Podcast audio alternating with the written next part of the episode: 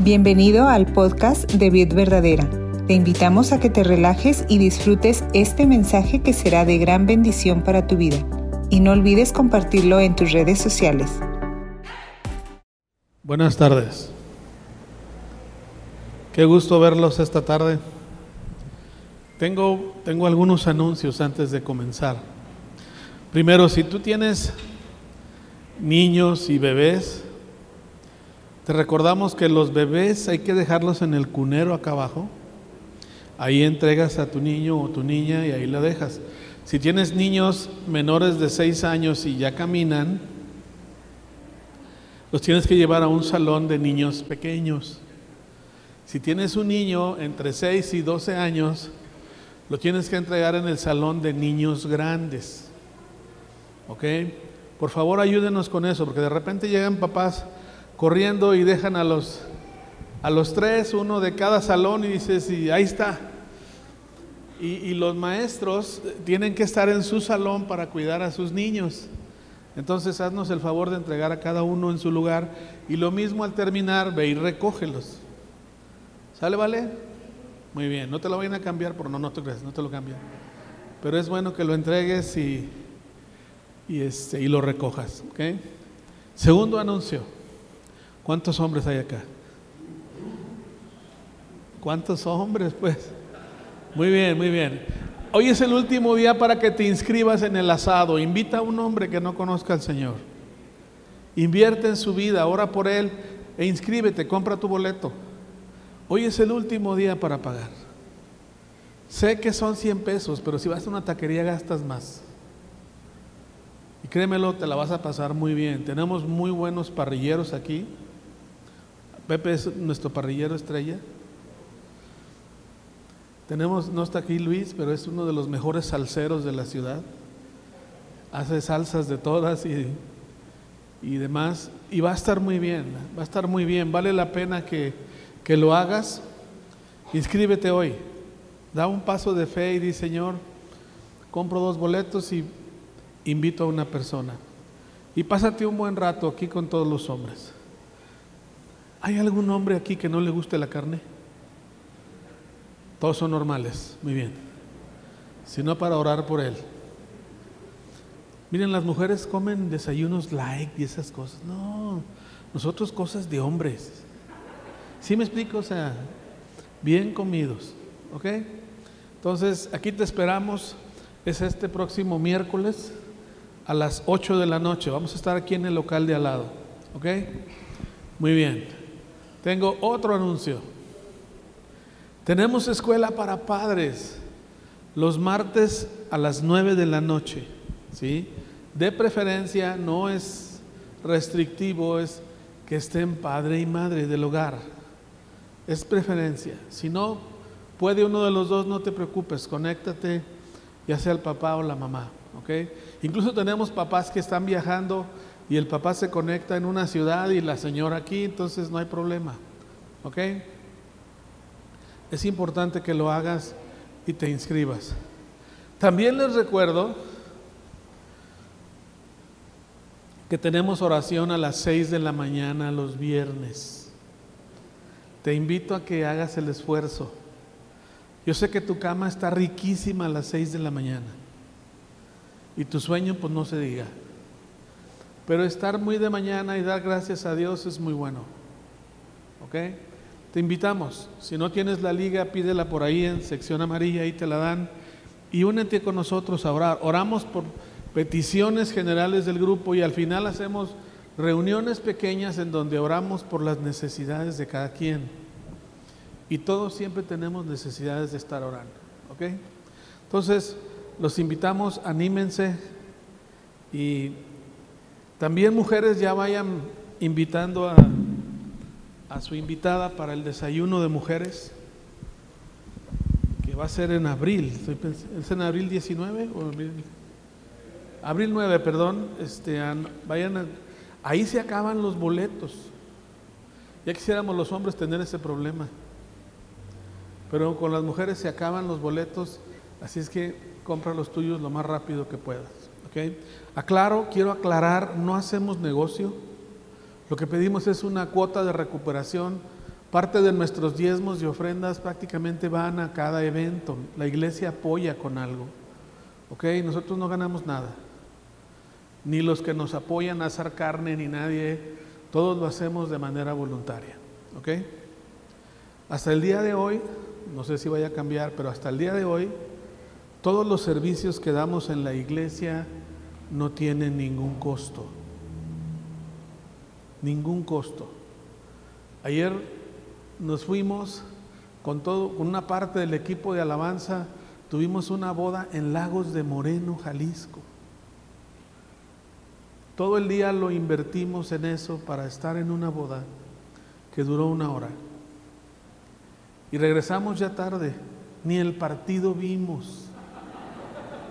Eso sí cala, la verdad. Pero es más importante servir a Dios. ¿Ok? Y este, créanos, hacemos un esfuerzo por, por dar lo mejor de nosotros mismos. No hacemos negocio en nada. En nada. ¿Ok? Y si se pide una cuota de recuperación, lo que damos a cambio es rebasa lo que las gentes están pagando. ¿Ok? Muy bien. Vamos a orar. ¿Qué les parece si oramos? Padre, te damos gracias en este día, abrimos nuestro corazón, nuestra mente. Queremos recibir de ti, Señor. Háblanos, háblanos, edifica conforme a tu voluntad. Deseamos que tú establezcas tu reino en nuestras vidas. Amén, amén. Sé que tenemos personas nuevas. ¿Hay, personas nuevas aquí que por primera vez vienen?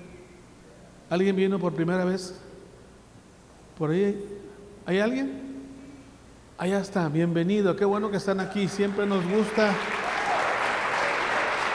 Hoy, hoy estoy muy contento, en las primeras tres reuniones hemos tenido gente que viene por primera vez.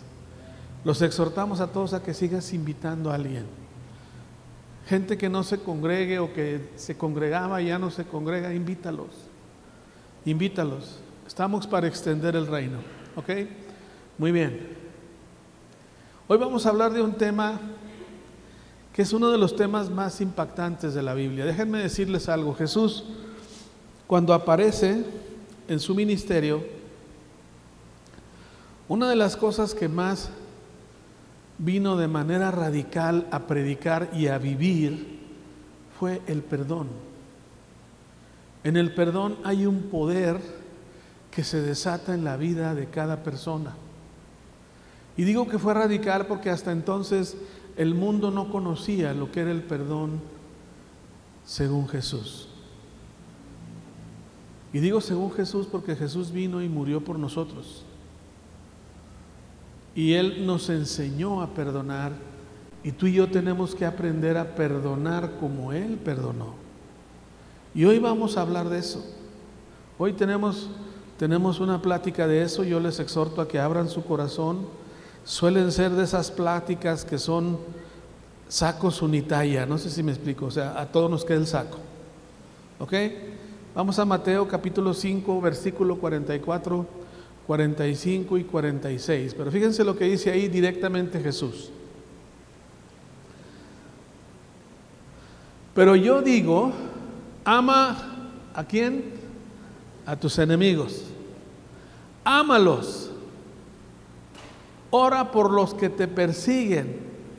Cuando Jesús dijo esto, Jesús les acababa de decir, en este mundo te han enseñado a que si alguien te hace algo, tú cóbraselo igual, no sé si me explico. Pero Jesús dice, pero yo digo, ama a tus enemigos. Ahora, un enemigo es alguien que está contra ti y busca perjudicarte. ¿Sí me están entendiendo? Y en ocasiones, alguien que te lastima también puede no ser tu enemigo y se convierte en tu enemigo por lo que te hace. Pero puede ser alguien de tu círculo cercano. Pueden ser tu esposa, tus hijos, tus padres, tus tíos, tus hermanos. La gente a la que más amamos es la gente que tiene mucho más poder para lastimarnos. Y, y todos en esta vida hemos sufrido alguna herida, ¿sí o no? En alguna u otra forma alguien ya nos lastimó, alguien ya nos hizo algo. Y muy probablemente tú fuiste la víctima. Y digo probablemente porque si le pregunto a la otra persona va a decir que el culpable fuiste tú y no la otra persona. Suele suceder que cuando hay conflictos entre personas, cada quien tiene su perspectiva de la verdad y todos creen tener la verdad. Pero hoy vamos a hablar sobre el perdón. Jesús dice, yo os digo, amen a sus enemigos y oren por ellos. Versículo 46, 45, perdón. Fíjense lo que dice aquí. De esa manera, de esa manera estarás actuando como como un verdadero hijo de tu Padre que está en el cielo. ¡Wow! ¿Qué, qué afirmación más importante hace Jesús aquí? Y déjame decirte por qué. Si tú te consideras creyente, si tú has decidido caminar con Jesús, si tú has rendido tu vida a Jesús, tienes que haber aprendido a perdonar como Él perdonó. Te voy a decir por qué. Jesús cuando vino y perdonó en persona, lo que estaba haciendo, según dice la Biblia, era revelarnos el corazón del Padre. Lo voy a repetir. Jesús es la imagen viva, palpable, del corazón del Padre. ¿Sí me están entendiendo? Porque al Padre nadie lo ha visto, eso dice la Biblia. Pero Jesús vino a mostrarnos el corazón del Padre con sus hechos y con su vivencia. No solo lo platicó, lo vivió. Y lo que Jesús nos está diciendo aquí es que cuando tú aprendes a perdonar, estás revelándole al mundo el mismo corazón de Dios. ¿Sí me están siguiendo todos? Cuando tú aprendes a perdonar como Él nos perdonó a nosotros, tú estás mostrándole al mundo el mismo corazón de Dios. Y nos, y nos convertimos en actores palpables físicamente de que sí se puede perdonar. Y hoy vamos a hablar de eso. Hoy vamos a hablar, porque ahí dice, estarás actuando como un verdadero hijo de Dios. Déjenme ponerles una escena. ¿Cuántos se acuerdan de aquel centurión que clavó en, en el costado de Jesús su lanza? ¿Se acuerdan? Cuando Jesús muere, ese jefe de los soldados, ¿saben qué dijo? Una vez que Jesús muere, este hombre dice, este hombre era verdaderamente el Hijo de Dios. Eso fue lo que dijo. Un soldado romano, ¿eh? no era ni siquiera un judío, era un soldado romano, tal vez jefe de la compañía que se encargó de la crucifixión. Él dice, este verdaderamente era el Hijo de Dios. Te voy a decir por qué. ¿Quién se acuerda de las últimas palabras de Jesús en la cruz? Señor, ¿qué? Perdónalos porque no saben qué lo que hacen. No hay evidencia de que Jesús le haya compartido a este hombre. ¿Sí me están entendiendo? ¿Qué fue lo que este hombre percibió o por qué dijo lo que dijo? Porque vio a Jesús perdonando a él y a los demás que lo habían matado. ¿Me están siguiendo? Jesús estaba predicando con su vida. Dile al que está a tu lado, nuestros hechos son más importantes que lo que hablemos. Dile al que está a tu lado, nuestros hechos hablan más de lo que hablamos nosotros. Y este hombre entendió, este verdaderamente es el Hijo de Dios. Cuando tú y yo aprendemos a perdonar como Jesús, la gente puede ver, este es verdaderamente un Hijo de quién? De Dios. ¿A través de qué? Del perdón. Del perdón. Jesús nunca dijo que iba a ser fácil. Pero quiero que entiendas algo. El perdón no es una opción ni una sugerencia, es un mandato. Digan amén. Es que tú no sabes lo que me hicieron. Hay algo que te puedo asegurar. A ti no te han crucificado como a Jesús. Y Él decidió perdonarlos a todos. Si realmente queremos caminar con Jesús, ya hemos rendido nuestra vida, nuestra vida a Jesús, tenemos que andar como Él anduvo, tenemos que ir tras sus pisadas y tener las mismas vivencias. Y aprender a perdonar con el mismo corazón que Él lo hizo.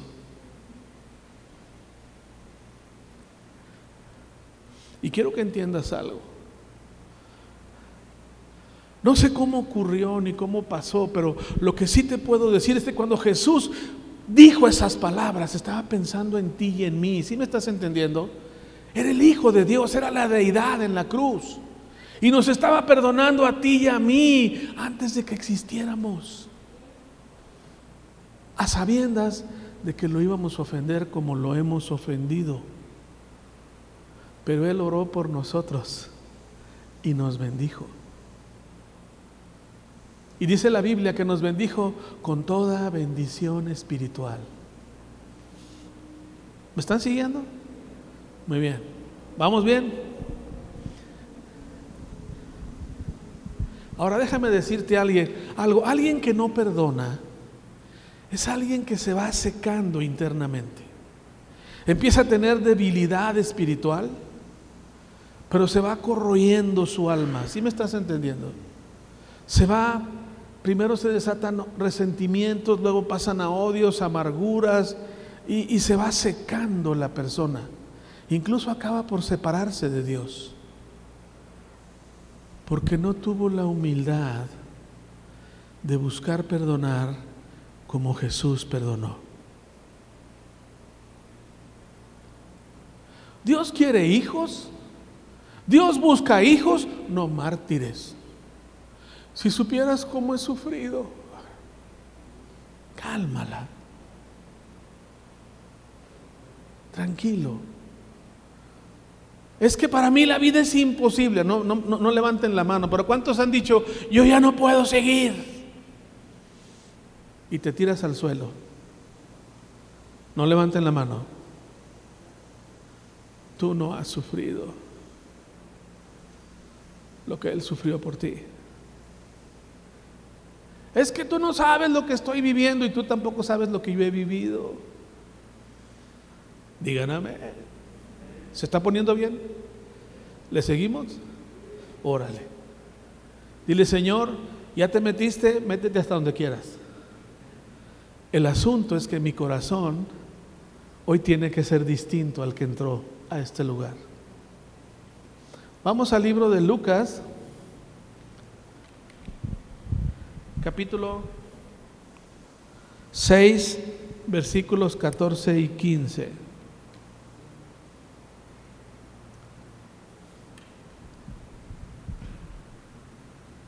Perdón, es Mateo. Con razón no me checaba. Mateo 6, 14 y 15.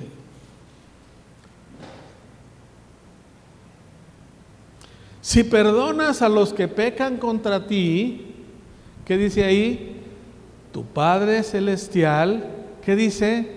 Te perdonará a ti. Siguiente versículo. Pero si te niegas a perdonar a los demás, ¿qué dice? Tu Padre no te va a perdonar. Y quiero que entiendan algo, no es una negociación de Dios. ¿Cuántos se han fijado que Dios no negocia? Dios ordena. Digan, amén. Dios ordena. No está negociando eso, oye, pues si tú perdonas, yo también te perdono. No, es, ¿quieres que te perdone? Aprende a perdonar como yo he perdonado. Y yo lo hice antes que tú. Y sufrí muchísimo más. Fui y derramé mi propia vida en una cruz para que tú aprendieras a perdonar y para demostrarte que como hombre lo puedes hacer. Y entiéndase hombre y mujer. ¿Estamos de acuerdo? Te hayan hecho lo que te hayan hecho. Ahora déjame decirte algo, cuando aprendes a perdonar, abres las ventanas de los cielos y la bendición de Dios se derrama en tu vida. Porque prácticamente te conviertes en un inofendible. Voy a repetir la palabra, inofendible. Déjenme decirles algo. Una de mis oraciones después de mi devocional en, las mañanas que leo la Biblia o a la hora que la leo es, Señor, decido perdonar a los que me van a ofender. Fíjense lo que dije, decido perdonar a los que qué. Si perdonas por adelantado, estás curado de espanto, no sé si me explico. ¿Sí me entendieron?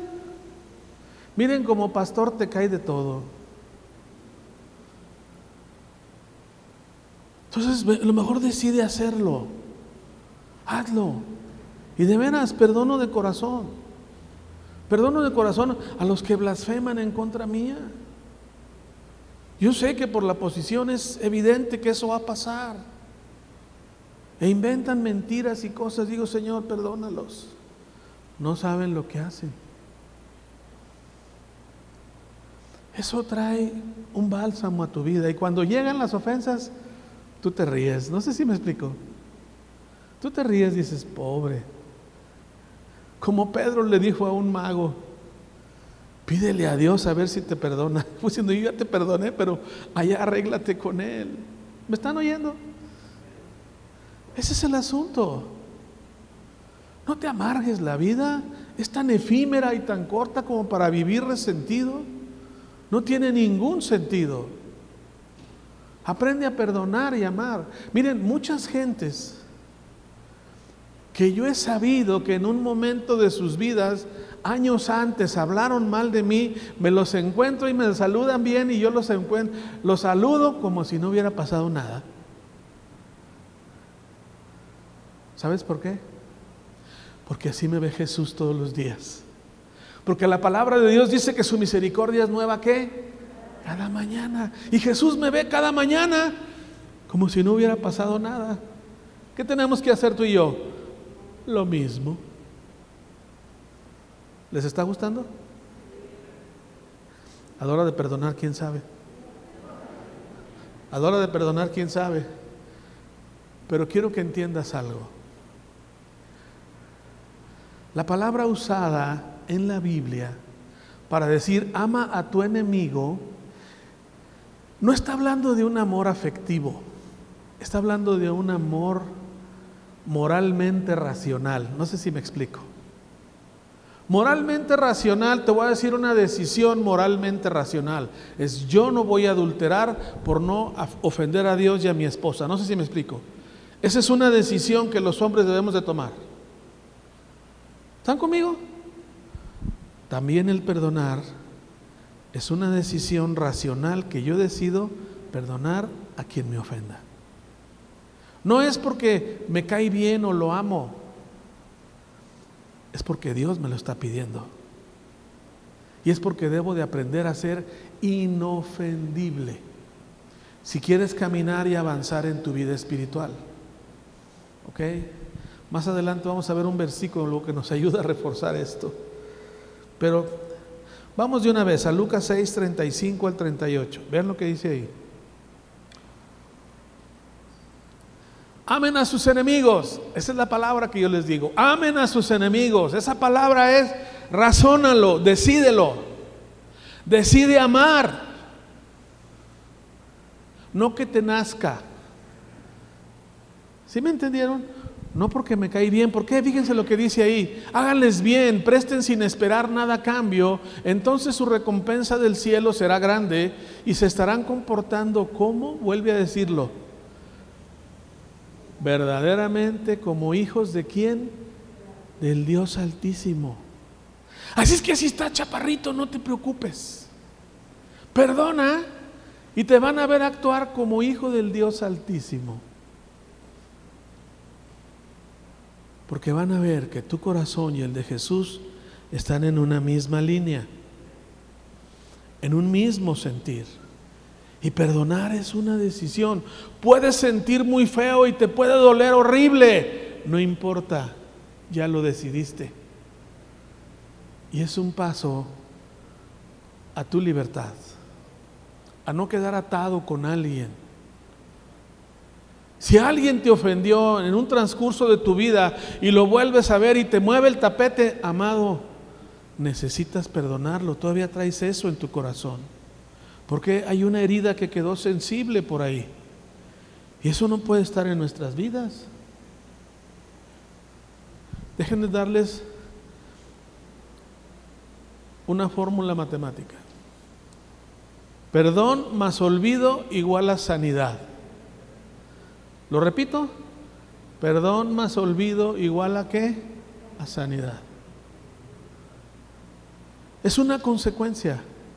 Cuando tú decides perdonar, eres sanado. Recuerdo hace muchos años, estábamos dos hombres ministrando a una mujer. Tenía fuertes resentimientos porque la habían lastimado, la habían violado, o sea, fue algo grave, ¿sí me explico? Y ella siempre se quedó callada, hubo un momento en que ya no pudo y lo soltó ahí. Ya que se desahogó sudando, llorando, me dijo, dígame qué hago, ya no quiero vivir en esto. ¿Sí me entiende? Sus pensamientos la perseguían constantemente. Y me acuerdo que le dije, necesita decidir amar a esa persona y perdonarla. Y se me quedó viendo con unos ojos llorosos. Y dice, ¿se da cuenta de lo que me está pidiendo? Le dije, sí, pero es lo único que te puede dejar libre. Y agarró aire, no sé si me explico, agarró aire y dijo, voy a orar. Y oró, la oración no fue sencilla, porque estaba tomando una decisión interna, ¿sí me entiendes? Estaba rasgando su corazón.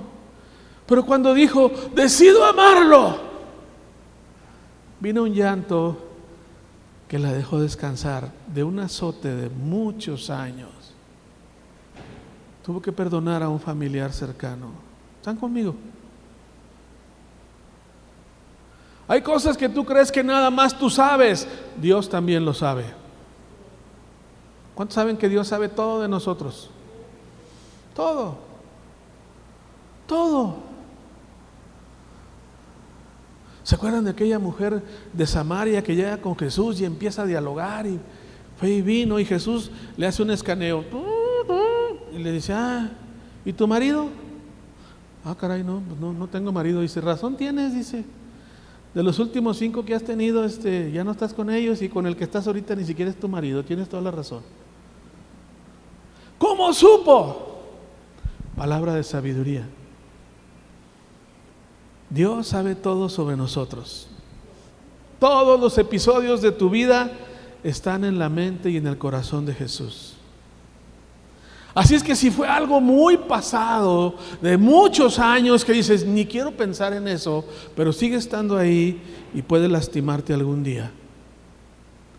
La Biblia dice que Jesús vino y vino a deshacer qué? Las obras del diablo. Y esa es una obra que quedó en tu vida y que tal vez lograste superarla, pero quedó ahí enquistada. No sé si me explico. Hoy Dios quiere que seas libre. Hoy Dios quiere que eso ¡pum! desaparezca. Ya no puede estar ahí. Tú tienes que ser sanado. Es muy probablemente que eso te haya tenido atado y no te deja volar. Y muchos viven como pollitos. ¿Saben cómo comen los pollitos y las gallinas? Todo el día andan viendo para abajo. ¿No los han visto? Todo el tiempo están viendo para abajo. Dile al que está a tu lado, Dios nos hizo para volar y ser águilas. Y la única manera de despegar es siendo libres. Un águila ve todo desde arriba, ¿sí o no? Un pollo nomás ve lo que está a su alrededor. No puede ver más. No puede ver más. Y así hay muchos creyentes. Han avanzado cierto área de su vida, pero, pero Dios te hizo para volar mucho más alto. Mucho más alto e ir mucho más arriba. Hay que deshacer las obras del diablo. Y una de esas formas es el perdón. Porque eso sana tu corazón. Sana tu corazón. Miren, yo ya estando casado, Empecé a sufrir un día. Y tuve que ir a hablar con mi esposa y decirle, me hicieron esto, esto, tuve que sacarlo. Nadie lo sabía. Solo ella lo sabe. Pero ese día perdoné. La persona que me había ofendido y hasta se había muerto. Pero ese día fui libre. Fui libre. Y no me da pena decirlo y no me lastima decirlo. Porque aun cuando está en mi memoria ya no me lastima. ¿Sí me están entendiendo? Cuando digo olvidar es que yo ya no tengo nada en contra de la otra persona. Ahorita vamos a ver cuatro cosas que hay que hacer para estar seguros de que hemos perdonado. ¿Cómo estoy seguro? Porque a veces creemos que hemos perdonado, pero, pero vuelve a aparecer ese recuerdo o esa persona y, y como que algo se mueve. No sé si me explico, te mueve el tapete. Y muy probablemente nada más tú lo sepas y no le has dicho a nadie. ¿Cuántos saben que la Biblia dice que no hay nada oculto bajo el sol que tarde que temprano salga la luz? Y tal vez hoy es el día que salga la luz. Sí va a doler, pero nunca más te va a volver a lastimar. La primera cosa que tenemos que hacer, vamos a Colosenses 3:13, muy rápidamente, porque de este tema puedo hablar cinco horas, tranquilo pero quiero ser muy breve y muy conciso. Sean comprensivos, ¿qué dice? Con las faltas de los demás. Y perdonen a, a quién? ¿A quién? A todo el que los ofenda. A todos. Recuerden que el Señor los perdonó a ustedes, así que ustedes deben de qué? Ah, caray. Entonces estamos de acuerdo que es un mandamiento, no es una opción. Dice, ustedes deben de perdonar, tú decides. Pero la postura de Dios es debes de perdonar. Te voy a decir por qué. Si Jesús te perdonó a ti todo lo que hiciste, ¿quién eres tú para no perdonar a alguien más que te lastimó a ti? ¿Te crees superior a Dios? Eso es soberbia. ¿Me están entendiendo todos? En el fondo es soberbia. ¿Te crees superior a Dios y decides no perdonar a alguien que te lastimó a ti. Pero Dios dice que lo hagamos. Y déjame darte un ejemplo muy rápido, muy rápido, y ni siquiera lo voy a leer. Está en Primera de Samuel 25. David andaba huyendo con mucha gente con él, traía como 600 hombres porque David lo Saúl lo andaba persiguiendo. Y David sale de la cueva de Adulam con un grupo de hombres y empieza a armar una especie de ejército. No era rey porque seguía gobernando Saúl. Pero en el lugar en donde estaban había unos pastores de rebaños muy grandes. Y David y su gente nunca les quitaron nada y los protegieron los protegieron. Y llegó el día de la esquila, el día de la esquila, este hombre tenía como tres mil ovejas. La esquila era el día que les cortaban la lana, no sé si me explico, y era el día que había mucho dinero para el patrón.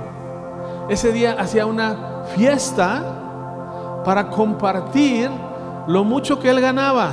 Y con todos sus trabajadores, esquiladores y pastores, hacía una fiesta y comían y bebían y se la pasaban bien. ¿Sí me explico? David se entera de que por todo el año habían cuidado a los pastores y al, llamémosle, ganado de este hombre,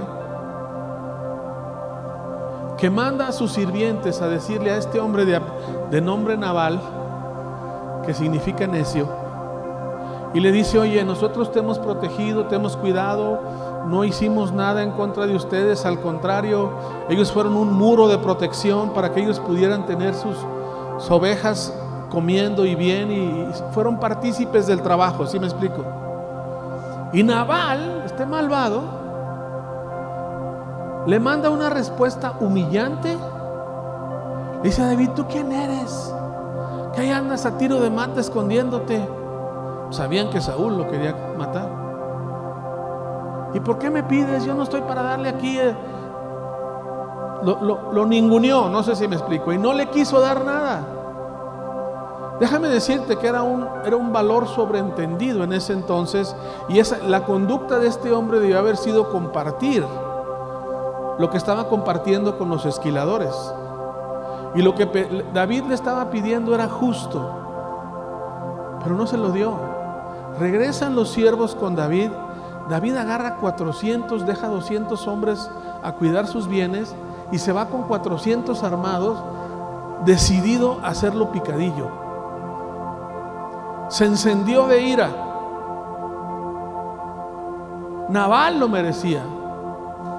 Pero se entera la esposa de Nabal, una mujer llamada Abigail, y rápidamente carga unos burros con alimento y bebidas y cosas y bendición y va y intercepta a David antes de que llegue con Nabal.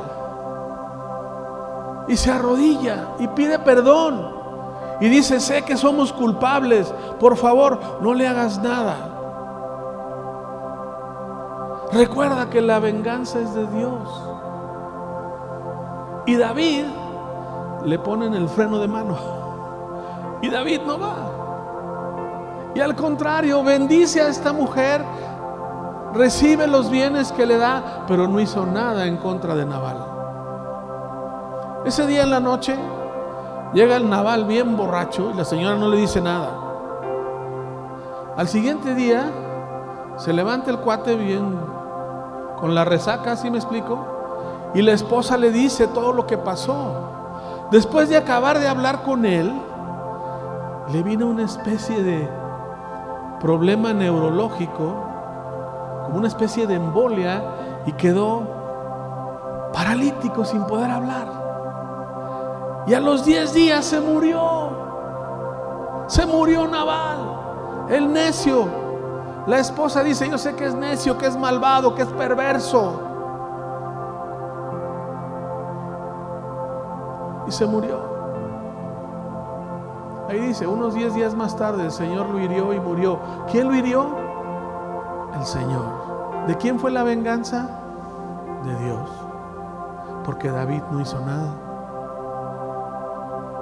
Y hace muchos años di una plática sobre esta, este pasaje y, y les mencioné algo importante. David se entera que Abigail quedó viuda. ¿Y qué creen? Le propone matrimonio. ¿Y qué creen? Pues aceptó. ¿Y quién creen que se quedó con todo el ganado y con la esposa? David. Recuerdo que en aquella ocasión que prediqué fue una plática de hombres y les dije, esto es con mucho cariño para los tacaños malvados.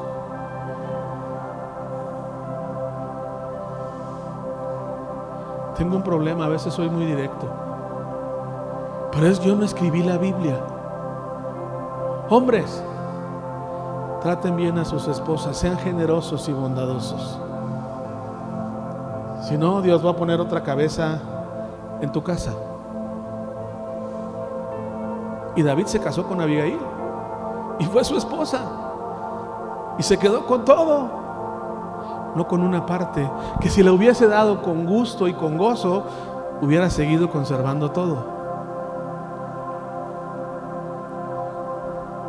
Pero David supo perdonar. Y esta Abigail viene siendo como el Espíritu Santo hoy en nuestras vidas. ¿Cuántos han escuchado la voz del Espíritu que te dice cuando sale un Hulk de tu persona que está bien enojado o bien enojada? ¿Alguien ha visto salir un Hulk de su persona? Que dices, no inventes, ¿y este de dónde salió? Traigo la sangre caliente. Soy de aguas calientes, no inventes. Eres un corajudo enojón, esa es otra cosa.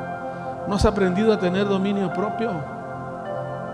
Pero hay esa voz del Espíritu Santo que te dice, ey, ey, ey, calmado, la venganza no es tuya. No tomes justicia por tu propia mano. ¿Vale la pena obedecerlo, sí o no? Porque ¿de quién es la venganza? De Dios. Y dice la Biblia, por cierto, que los bienes de los impíos son para los justos. Y David lo entendió perfectamente. Se quedó con todo.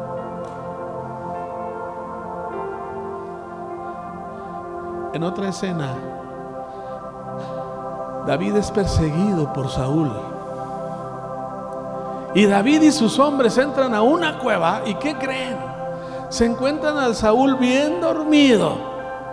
Y uno de los hombres de David le dice, Señor, Dios te ha entregado a tu enemigo para que le des cuello. No sé si me explico. Y David dijo, no, líbreme Dios de tocar a un ungido de Dios. Y no le hizo nada. ¿Quién creen que fue rey después de que murió Saúl? David. David. Y te digo una cosa, ponme el Salmo 58. Después de que David, ¿cuántos se acuerdan que David se equivocó con una mujer llamada Betsabé? Se equivocó, la regó. Mandó a matar al marido, pues. Y había embarazado a la mujer de ese general, que era su general. Pero Natán cuando lo enfrenta,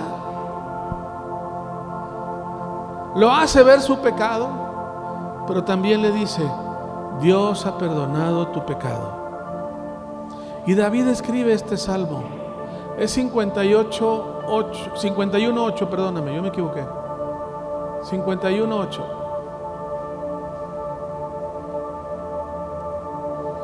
¿Estoy bien o mal? Sí. Dice Dios, devuélveme la alegría, deja que me agoce ahora que me has quebrantado. Deja que me goce ahora. Ahora pone el versículo 12 de ese mismo capítulo.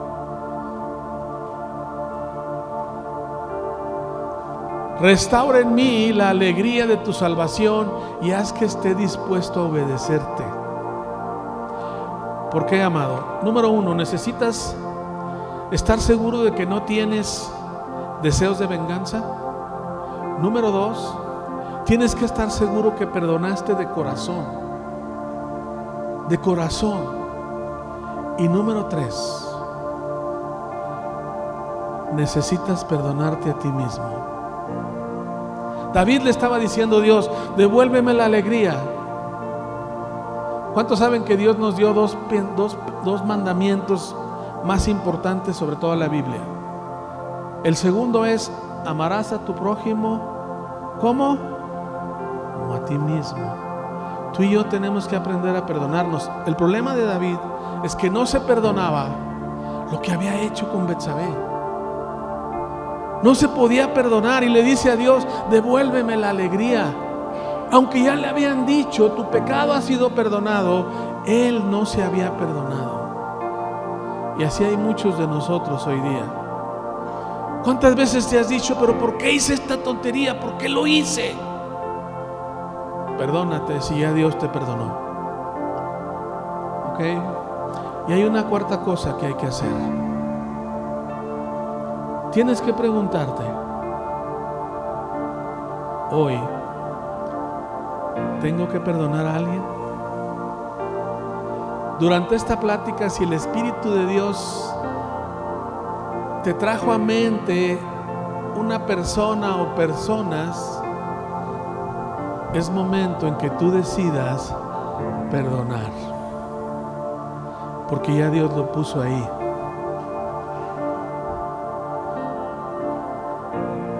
¿Cuántos aquí sintieron la presencia del Espíritu de Dios en su corazón que te dijo, esto es para ti? Tú necesitas perdonar. Con todo ojo cerrado, por favor.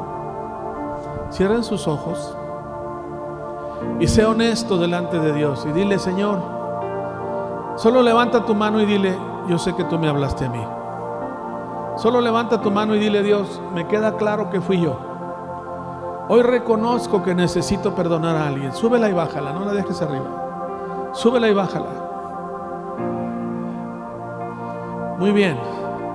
Si tú quieres orar esta mañana, ponte de pie y vamos a orar. Muy rápidamente.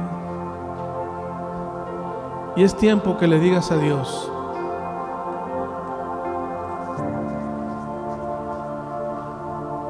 con todo ojo cerrado, dile, Señor, perdóname. Perdóname porque mi pecado ha consistido en no perdonar a alguien que me ofendió. Y yo quiero estar limpio delante de ti. Quiero aprender a perdonar como tú perdonaste. Sin límites, sin restricciones. Y hoy decido hacerlo de corazón decido apagar en mí todo, deseo de venganza, todo deseo de desquite. Levanta tus brazos al cielo y dile, Dios, necesito de tu unción. Quiero perdonar con el mismo corazón que tú has perdonado. Decido hacerlo en el nombre de Jesús y di el nombre de las personas que Dios puso en tu corazón y dile, Señor, yo los perdono. No importa lo que hayan hecho, yo los perdono, yo los declaro libres, porque yo soy libre en el nombre de Jesús. Amén, amén, amén.